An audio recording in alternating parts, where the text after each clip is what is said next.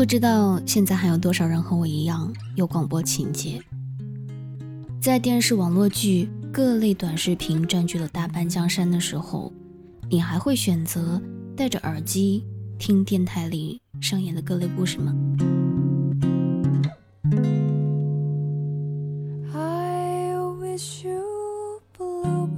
欢迎收听读书不打烊，我是主播小萌。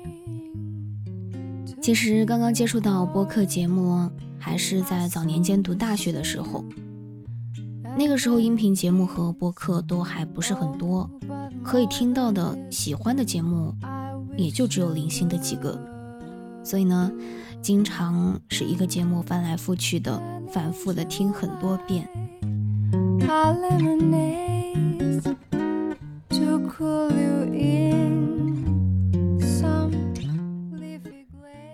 从一名播客听众到开始慢慢录制属于自己的电台，其实是一件很有意思的事情。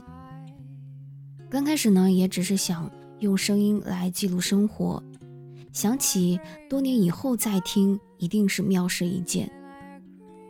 可听着播放器里传来的陌生声音，却是差点惊掉了我的下巴壳，觉得这并不像自己。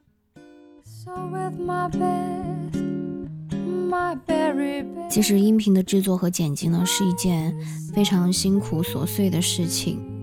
可是呢，看着文件夹里的录音文件，日渐庞大的数据带来的满足感呢，也是让人很上瘾的。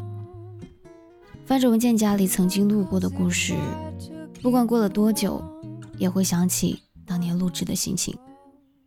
希望大家都能因热爱而执着。